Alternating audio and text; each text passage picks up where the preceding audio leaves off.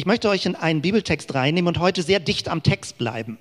Manchmal spreche ich ja eher über Themenfelder und greife verschiedene Bibelstellen auf. Heute möchte ich das nach einer ganz alten Methode machen, nämlich schrittweise am Text langgehen und euch etwas zeigen, wie deutlich es in der Bibel drin steht. Die Überschrift für das, was ich heute machen möchte, lautet, das ist die Botschaft. Was bedeutet das eigentlich, Jesus zu folgen? Verschiedene Aspekte. Was ist eigentlich die christliche Botschaft? Und man denkt ja, man hat das einmal begriffen. Also wenn Leute ganz lange schon dabei sind, dann haben sie vielleicht Konfirmationsunterricht gehabt oder in der Kinderstunde haben sie Bibelgeschichten von Jesus gehört. Aber seit einiger Zeit, zehn Jahre, 15 Jahre, gibt es auch in der deutschen christlichen Szene eine gewisse Art von Unsicherheit oder eine Art von neuem Fragen. Was ist das eigentlich? Was ist die christliche Botschaft? Und natürlich könnte man schnell so ein paar Standardantworten geben. Also wenn du lutherisch geprägt bist, Martin Luther, da gab es diese Formulierung Rechtfertigung des Sünders.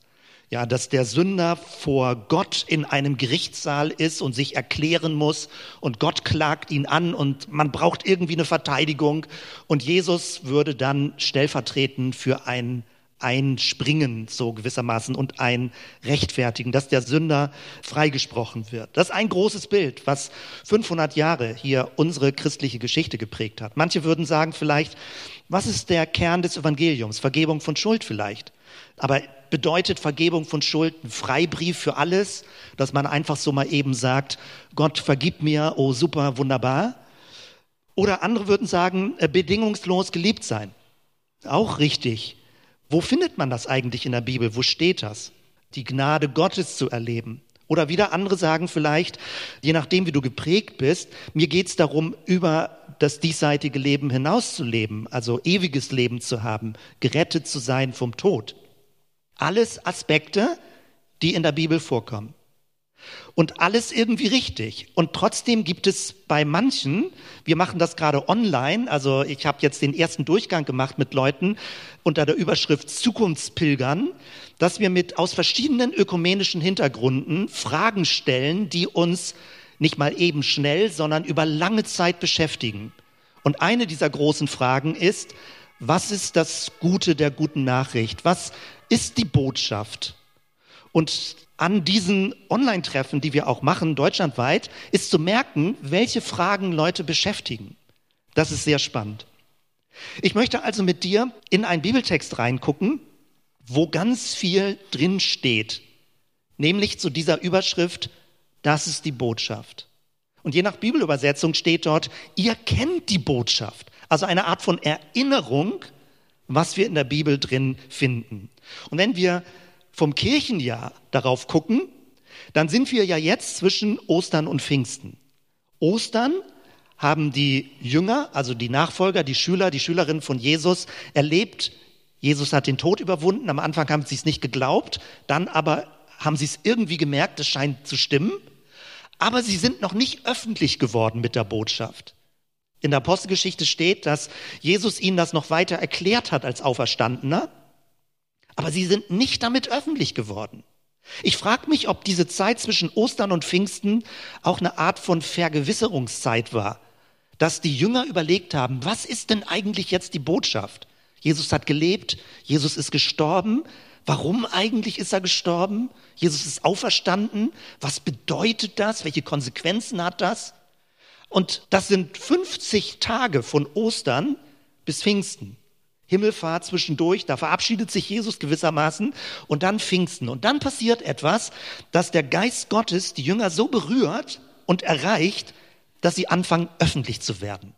Dass sie mit dieser Botschaft plötzlich auf den Marktplatz gehen und sagen, das ist es. Dass Dinge geschehen, dass der Geist Gottes wirkt und sie es mit ihren Worten erklären.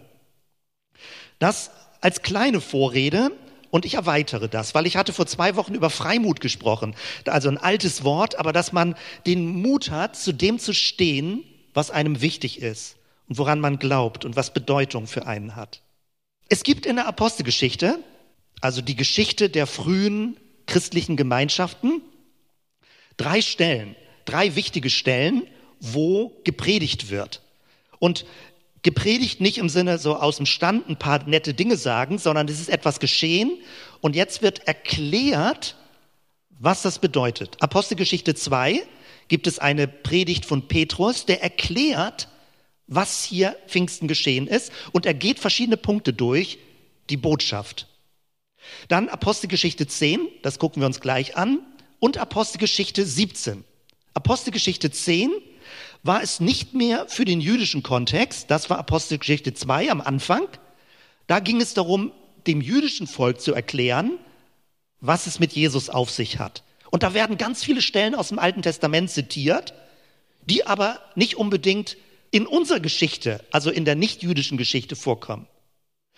Und dann gibt es Apostelgeschichte 10, was wir uns eben gleich angucken werden. Das ist so eine Schnittstelle. Da beginnt das sogenannte Evangelium, die gute Nachricht, in die römische Welt auszustrahlen. Es geht um den Hauptmann Cornelius. Ich muss kurz die Vorgeschichte erzählen. Cornelius, ein römischer Hauptmann, der aber gottesfürchtig war und der eine Erscheinung von Gott hatte, dass jemand kommen wird und diese Botschaft erzählen wird. Und genauso hat Petrus auch, einer der Urapostel, von Gott her eine Erscheinung bekommen, dass sie auf diese heidnische Welt, diese römische Welt, eigentlich die Besatzermacht, eigentlich etwas, womit man gar nichts zu tun haben wollte, drauf zugehen soll und ihnen das Evangelium erklären soll. Das ist Apostelgeschichte 10, da weitet sich der Horizont.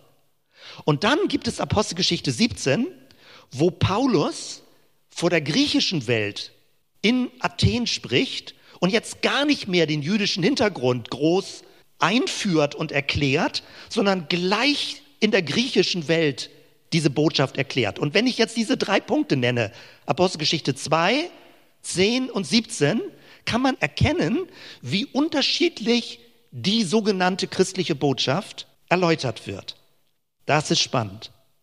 Und wir gucken uns heute jetzt Apostelgeschichte 10 an. Dort sind die Adressaten gottesfürchtige Menschen, die aber selbst nicht Juden sind. Im gewissen Sinne Leute, die ein bisschen fromm geprägt sind. Ich sage vielleicht Konformantenunterricht, dass du sagst, ich habe mal so ein bisschen mit Kirche zu tun gehabt oder ich bin auch länger in der Kirche. Also nicht abgeneigt. Was wird diesen Personen gesagt als Botschaft? Das gucken wir uns jetzt an. Und zunächst einmal gab es diese Vorgeschichte und dann beginnt Petrus, der also mit den römischen Leuten jetzt zu tun hat, hier steigen wir ein in die Geschichte, Apostelgeschichte 10, Vers 34. NEU ist neue evangelistische Übersetzung. Also Petrus begann, jetzt begreife ich, wie wahr es ist, dass Gott nicht bestimmte Menschen anderen vorzieht. Er nimmt aus jedem Volk alle an, die in Ehrfurcht vor ihm leben und seinen Willen tun. Das ist ein toller Vers, weil es bedeutet, du kannst mit in die Geschichte reinkommen. Er nimmt aus allen Völkern, aus jedem Volk, jeden an, der in Ehrfurcht vor Gott leben möchte. Also Ehrfurcht ein bisschen altes Wort. Man würde es modern übersetzen, auch vom Hebräischen her. Alle, die Gott Gewicht geben, die Gott ernst nehmen wollen, die sind eingeladen, diesen Weg mitzugehen. Das versteht Petrus jetzt und Petrus kommt aus einer jüdischen Tradition, wo ihm das eigentlich verboten war mit heidnischen Menschen, außerjüdischen Menschen zusammen zu essen oder zu viel Kontakt zu haben. Das Judentum war zu der damaligen Zeit ziemlich abgeschottet. Und jetzt steht eben hier, doch Gott nimmt alle Menschen an. Und es ist nicht Voraussetzung, dass du Jude sein musst, um zu diesem Gott Kontakt zu bekommen. Und jetzt geht es los mit der Botschaft. Und das gehen wir jetzt in mehreren Punkten durch. Mein erster Punkt, der Kern der Botschaft. Es passt in einen Vers rein. Vielleicht würdest du es heute anders formulieren, aber wir gucken uns mal den biblischen Text an. Also, es beginnt damit, ihr kennt ja die Botschaft, die Gott dem Volk Israel gesandt hat, die Freudenbotschaft vom Frieden durch Jesus, den Messias, den Herrn für alle Menschen. In diesem einen Vers steckt schon wie in einer Nussschale alles drin. Man muss ihn ein bisschen entschlüsseln, den Vers, damit man versteht, was für eine Tiefenbedeutung die einzelnen Begriffe haben. Aber es steckt wie in einem Kern wie in einem Samenkorn, in einer Nussschale alles drin. Kurz mal ein paar Ansätze, ohne dass ich das zu lang ausführen werde. Wenn Petrus hier sagt, ihr kennt ja die Botschaft, er sagt das zu Nichtjuden, zu gottesfürchtigen Leuten, die förmlich andere beobachten, die stärker im Glauben sind, die irgendwie wissen, doch, da ist was Ernstes dran. Und Petrus tritt nicht auf und sagt, Leute, ich sag euch mal, wie es richtig jetzt ist. Ihr habt noch gar nichts begriffen, ihr Außenstehenden, sondern er sagt, ihr kennt die Botschaft, er erinnert sie an etwas. Das, glaube ich, ist die Situation, wenn du möglicherweise in Konformantenunterricht gewesen bist aber dann danach auch die Kirche verlassen hast und gesagt hast, ach, das berührt mich nicht mehr so unbedingt. Aber ein bisschen hat man was mitgekriegt. Gerade in Radio Bremen, ich habe vor kurzem draußen im Garten Radio gehört, die zehn Gebote ist gerade eine große Reihe in äh, Radio Bremen, dass nacheinander durchgegangen wird, wie prägen die zehn Gebote unsere heutige Gesellschaft. Also man hat da schon irgendwas mitgekriegt. Aber häufig gab es Verzerrungen, Irritationen, Missverständnisse. Und deswegen müssen Dinge geklärt und geordnet werden und an manchen Stellen auch korrigiert werden. Ihr kennt ja die Botschaft. Und das, was ich so spannend und wichtig finde, ist, was ich mir selbst auch immer wieder sagen muss, alles beginnt mit Gott. Es beginnt nicht mit dir. Nicht im Sinne von, ich würde gerne mich spirituell selbst optimieren. Ach ja, und da gibt es auch noch Gott, den bitte ich jetzt mal um seinen Segen. Das ist nicht die Logik des biblischen Evangeliums. Es geht nicht darum, dass du besser, großartiger, erfolgreicher im Beruf wirst. Das kann ein Folgeeffekt sein, je nachdem, wie deine innere Mentalität sich ändert, aber es ist nicht der Beginn der Botschaft. Die Botschaft beginnt damit, dass Gott, der Schöpfer des Universums, biblisch formuliert, moderner formuliert, die Quelle allen Lebens, die kosmische Urkraft, wie auch immer du es bezeichnen möchtest. Es beginnt damit, dass diese kosmische Urkraft nicht unpersonal ist, sondern als Person mit dir Kontakt aufnehmen möchte. Damit beginnt alles. Gott möchte in Kontakt kommen mit Menschen, mit dir und mit mir. Und das nächste ist, es beginnt mit dem Volk Israel. Das gefällt manchen Leuten überhaupt gar nicht. Was soll da jetzt Israel mit drin? Können wir nicht einfach bei Jesus beginnen und das ganze Alte Testament mal weglöschen dann starten wir einfach im Neuen Testament, da haben wir doch alles Wichtige drin. Nein, es beginnt mit dem Volk Israel. Wer das richtig verstanden hat, kann niemals Antisemit sein. Niemals. Es beginnt mit dem Volk Israel. Und es gehört in die Geschichte hinein. Gott beginnt mit diesem Volk. Und es war, als Gott die Geschichte mit diesem Volk begonnen hat, das kleinste, das unscheinbarste Völker. Es gab damals riesige Großreiche, die praktisch immer über Israel rüber getrampelt sind. Die einen von Norden, die anderen von Süden. Immer marschierten sie mit ihren militärischen Heeren über Israel rüber und zertrampelten es. Und Gott hat mit diesem Volk begonnen und hat gesagt, ich werde mit euch eine Geschichte beginnen und an euch zeigen, wie mein Wesen ist, wie ich Menschen in eine gute Geschichte hineinführen kann. Das gehört auch zur christlichen Geschichte dazu und ist die Wurzel, der Wurzelgrund. Und dann geht es um eine Freudenbotschaft, eine gute Botschaft, eine gute Nachricht, etwas, worüber man sich freuen kann. Allein das schon bringt manche christliche Botschaften zum Einstürzen. Weil wenn es nicht eine Botschaft ist, worüber man sich freuen kann, scheint man den Kern noch nicht verstanden zu haben. Wenn es nicht eine Botschaft ist, die dich zum Aufatmen bringt, zum Aufrichten, wo du das Gefühl hast, dein Leben kann sich entfalten, dann scheint man die christliche Botschaft noch nicht verstanden zu haben. Es ist eine gute Botschaft, eine Botschaft vom Frieden durch Jesus. Eine Botschaft vom Frieden. Und für viele lange Jahre, Jahrhunderte, wurde dieses Thema Friede immer so innerlich genommen, also inneren Frieden, Jesus in mir, in meinem Herzen, ich habe Frieden mit Gott und ich bin glücklich und alles so innerlich. Das Thema Frieden wird ja jetzt in unserer Region wieder hochaktuell, dass wir nichts für selbstverständlich nehmen. Und wenn wir den Shalom-Begriff aus dem Alten Testament nehmen, dann war das immer ein größerer Horizont. Es geht darum, dass du Frieden mit Gott hast, Frieden mit dir selbst, Frieden mit deinem Nächsten und Frieden mit der ganzen Schöpfung. Auch ökologische Aspekte spielen damit rein. Es geht um eine frohe, eine positive, eine gute Botschaft Der Friede, der durch Jesus kommt, den Friedensfürsten. Jesus der Messias, der Gesalbte, auch ein alter Begriff. Es meint, der Gesalbte, er ist von Gott autorisiert worden, etwas zu tun. Jesus war ein normaler Mensch, aber er hat von Gott her eine Berufung bekommen, die ihn so besonders gemacht hat, dass durch seine Person etwas geschieht und geschehen wird, was unvergleichbar ist. Das wird mit dem Gesalbten zum Ausdruck gebracht. Der Herr für alle Menschen, da kommen wir gleich nochmal zu. Also, eigentlich haben wir jetzt schon alles im Blick. Und jetzt wird es noch ein bisschen weiter ausgeführt von Petrus. Wir gehen zum zweiten Punkt. Es geht um Ereignisse die geschehen sind. Ebenso kennt ihr die Ereignisse, die sich in ganz Judäa zugetragen haben. Angefangen hat es schon in Galiläa, nachdem Johannes die Menschen zur Taufe aufgerufen hatte. Gott hatte Jesus von Nazareth mit dem Heiligen Geist gesalbt und mit Kraft erfüllt.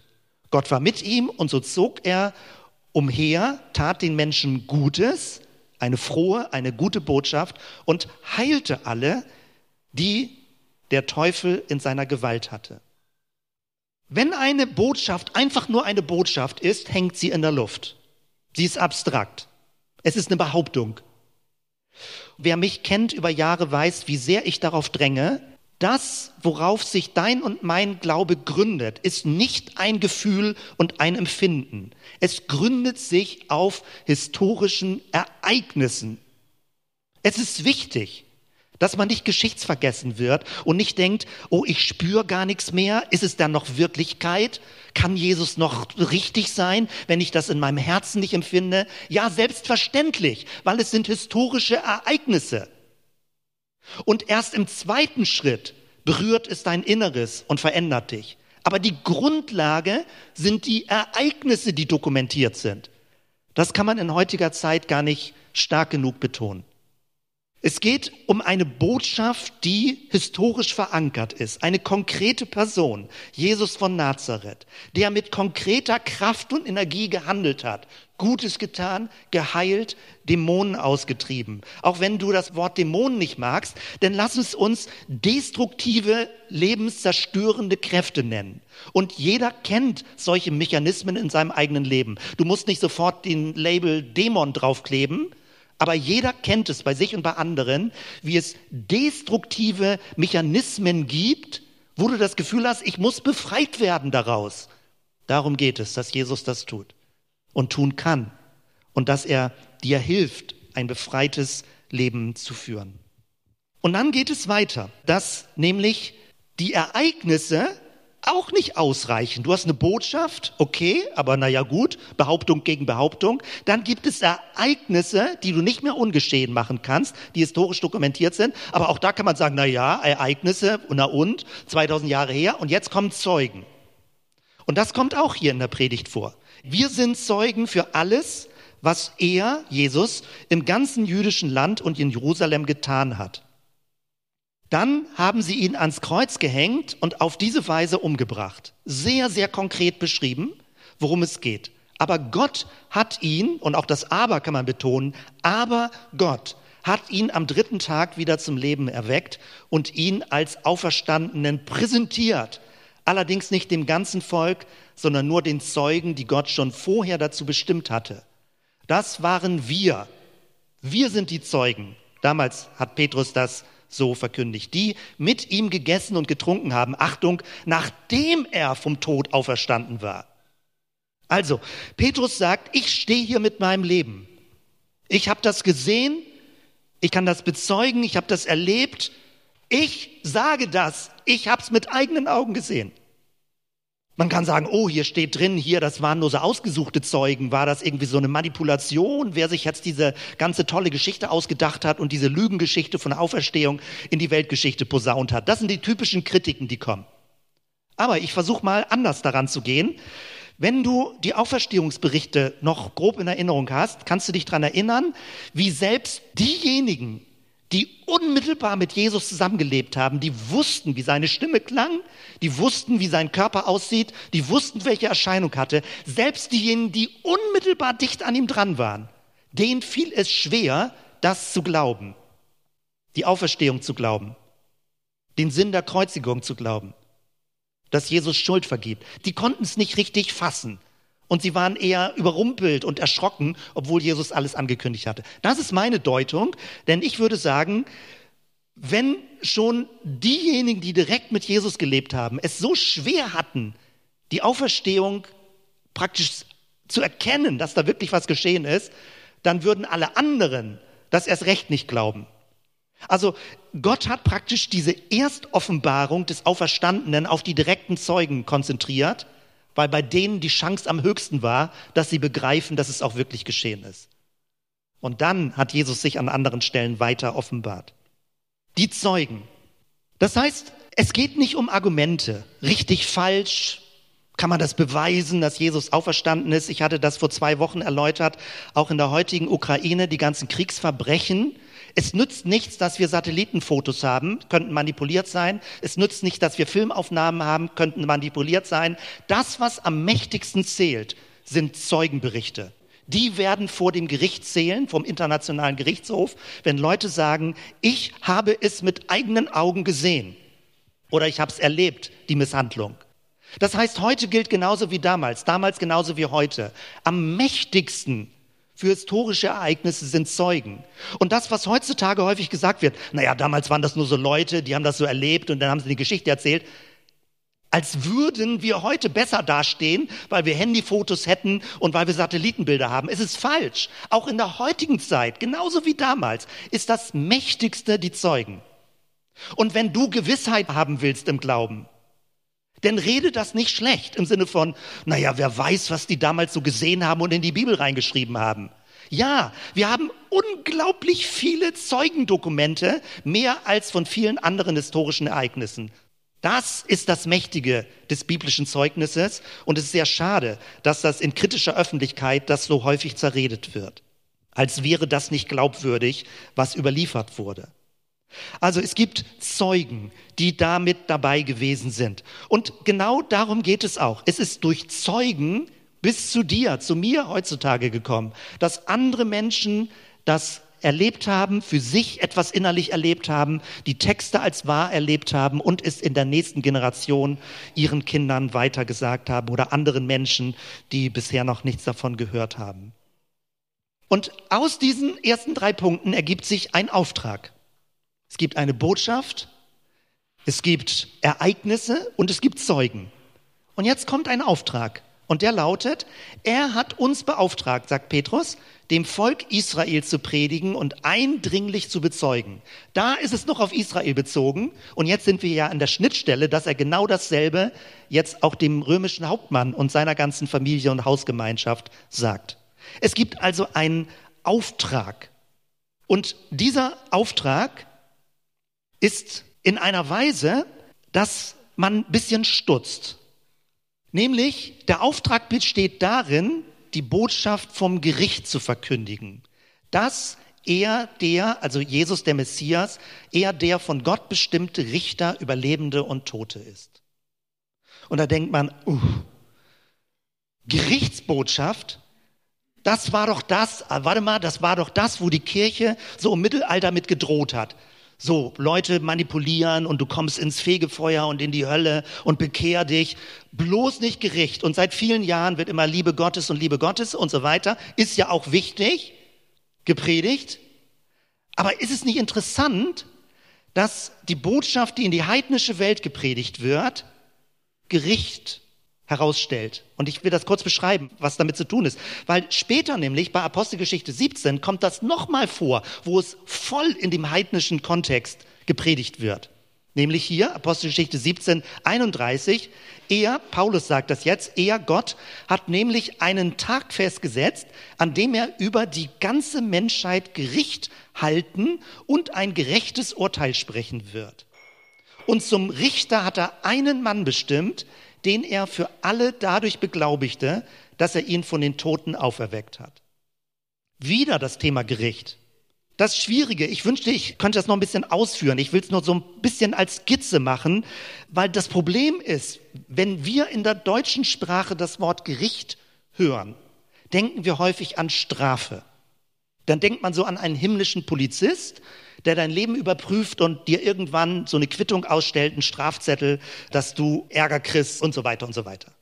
Das ist aber nicht die Grundlogik. Und ich möchte kurz skizzieren, warum die Botschaft vom Gericht eine gute Botschaft ist. Und wir kriegen langsam eine Ahnung, wieder vor dem Hintergrund der ganzen Kriegsverbrechen, dass die Botschaft des Gerichtes eine gute Botschaft ist. Sie lautet nämlich, jeder, der tötet, jeder, der Gewalt ausübt, jeder, der bösartig und destruktiv andere Menschen mit ihren Lebensumständen vernichtet, wird sich dafür verantworten müssen. Jeder, ausnahmslos.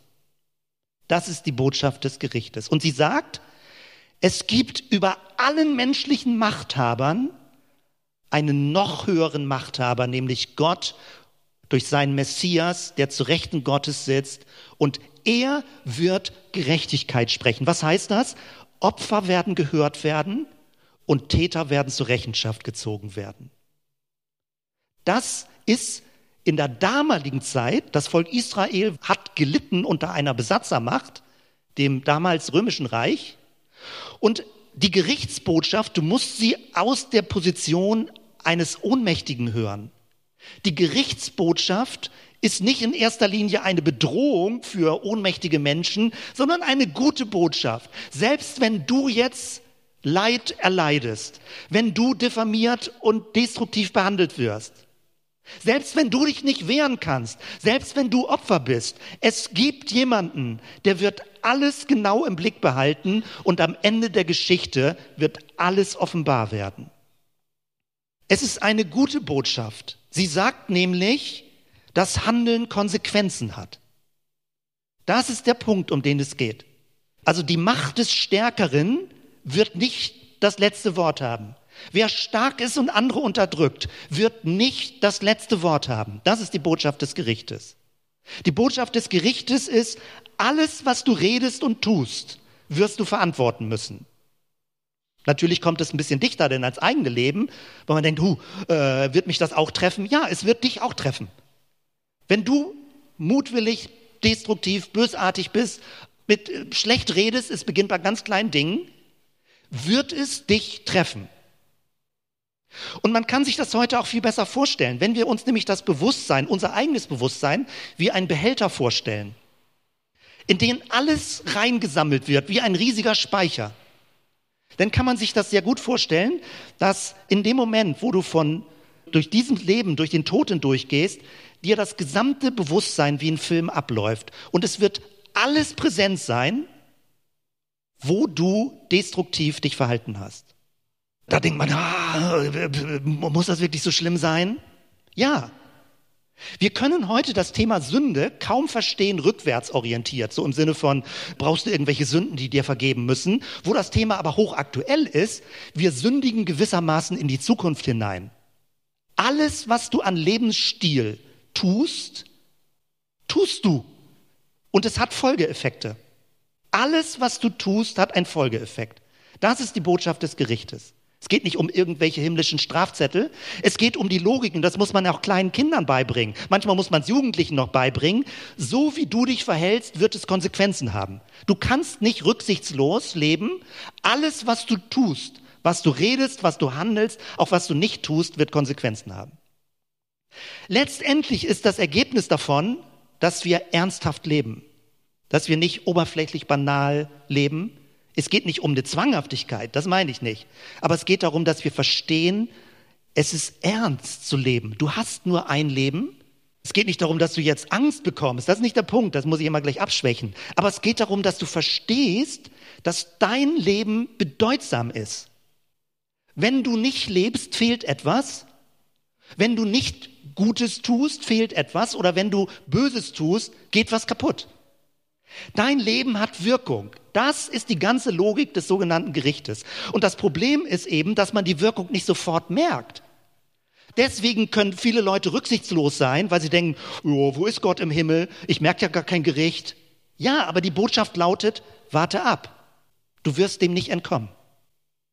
Und das wird der heidnischen Welt gepredigt. Und meine Vermutung ist deswegen, das Judentum kannte diese Botschaft seit vielen Jahrhunderten dass Gott richten wird, im guten Sinne, zurechtbringen wird.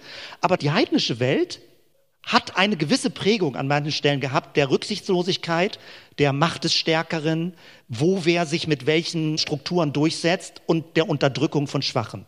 Und deswegen wurde es gerade der heidnischen Welt so stark gepredigt. Und dann aber auch, das ist nicht das Letzte, es gibt die Botschaft der Vergebung. Auch das kommt vor, Vers 43 schon.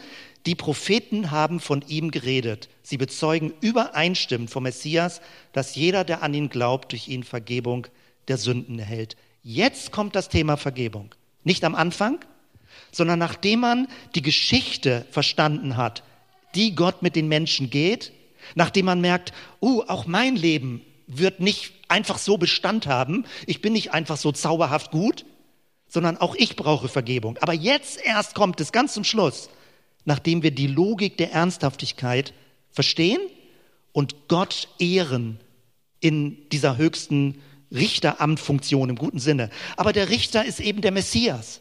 Es ist ein Gnadenrichter. Es ist ein barmherziger Richter, der bereit ist, selbst das Leid an seiner Person auszuhalten, damit er Menschen freisprechen kann. Und nicht einfach Pille-Palle freisprechen, sondern diejenigen, die Befreiung brauchen, die einsehen, dass sie Vergebung brauchen. Und dann sind wir zum Schluss. Das war die Botschaft. Und jetzt kommt die Wirkung. Und ich überspringe das nur gerade. Es gibt zwei Wirkungen. Einmal, nachdem Petrus gepredigt hat, dass der Geist Gottes auf alle fällt. Und du siehst ja den Text 44, 45, 46, die Gabe des Heiligen Geistes, die sprechen in anderen Sprachen. Wenn immer du das erlebst oder erleben möchtest, streck dich danach aus. Weil das bedeutet, dass plötzlich die historische Botschaft und die Zeugenberichte in deinem eigenen Herzen lebendig werden. Dass der Geist Gottes wirkt. Und zum Schluss eine Wirkung, dass Leute sagen, okay, wenn jetzt die römisch-heidnische Welt irgendwie durch den Messias erreicht wird, was hindert eigentlich, dass Leute getauft werden? Und Taufe bedeutet nicht, ein kirchliches Ritual irgendwie so, sondern Taufe bedeutet, dass du mit in diese Geschichte Gottes hineinkommen möchtest, dass du mit das verstehen willst und tiefer annehmen und bekennen willst, dass der Messias für dich auch Wirkung und Bedeutung hat, dass deine Schuld vergeben ist, dass du Gott ernst nimmst in deinem Leben und das wird dokumentiert durch die Taufe. Damit bin ich im Schnelldurchgang, auch wenn das trotzdem noch einige Zeit gebraucht hat, aber ihr habt gemerkt, wie schnell ich durchgegangen bin durch diese Predigt, Apostelgeschichte 10. Beim Punkt Taufe. Und ich wollte nur ankündigen, wir planen einen Taufgottesdienst noch vor den Sommerferien. Wir wissen noch nicht genau wann. Wenn du also möchtest, dann suchen wir gemeinsam einen Sonntag, wo die betreffenden Leute können. Gib auch gerne die Nachricht Leuten weiter, die möglicherweise sich taufen lassen wollen. Das ist die Geschichte in die wir hineingenommen werden, wie Gottes Kraft uns ruft und wir mitgehen mit dieser Geschichte des Messias. Lass uns zusammen aufstehen und zusammen beten. Vielleicht erinnerst du dich selbst kurz an deine Taufe. Du sagst, weißt du noch, wann das war, wie die Umstände waren und wie du dich damals zu Jesus bekannt hast. Freu dich darüber, dass du in dieser Geschichte mitlebst, dass du hineingerufen wurdest. Danke, Jesus, für deine Kraft. Danke für dein Wort. Danke für diese kompakten Texte, die so viel enthalten und deutlich machen, was damals wichtig war und was bis heute Bedeutung hat. Danke einfach so, dass wir zu dir gehören mit aller Freude, mit allen Windungen, mit allen Wegschleifen, die wir gehen und dass es gut ist, dich zu kennen und von dir zu lernen. Bete so für diesen Sonntag, für die nächste Woche, dass jeder von uns spürt, dass der Segen Gottes, dass die Friedenskraft Gottes sein Leben durchdringt und durch ihn und sie hindurchwirkt. Der Friede Gottes, der höher ist als alle menschliche Vernunft, bewahre unsere Herzen und Sinne in Christus Jesus, unserem Herrn. Amen.